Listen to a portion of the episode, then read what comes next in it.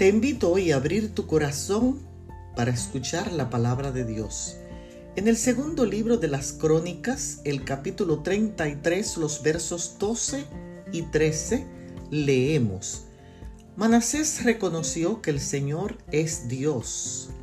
Manasés, rey de Judá, cuyo reinado duró 55 años, era hijo de Ezequías, y Ezequías fue un rey piadoso pero Manasés hizo lo malo ante el Señor. Era idólatra.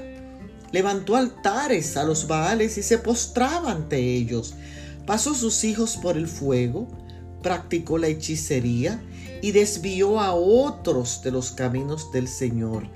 Y a pesar de toda esa perversidad, Dios le reprendió por su pecado, dándole a él y al pueblo una oportunidad de arrepentirse. Sin embargo, ellos no obedecieron y Dios permitió que los asirios lo aprisionaran para castigarlo y le pusieran un gancho en su nariz y lo llevaran a Babilonia atado con cadenas.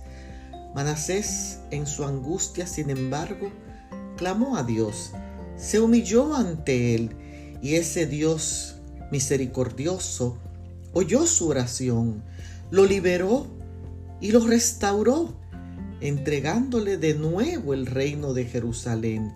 Entonces Manasés reconoció que el Señor es Dios.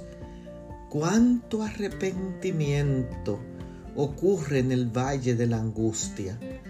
Hoy reconoce la grandeza de Dios, obedécele, reconcíliate con Él y vivirás eternamente. Bendiciones.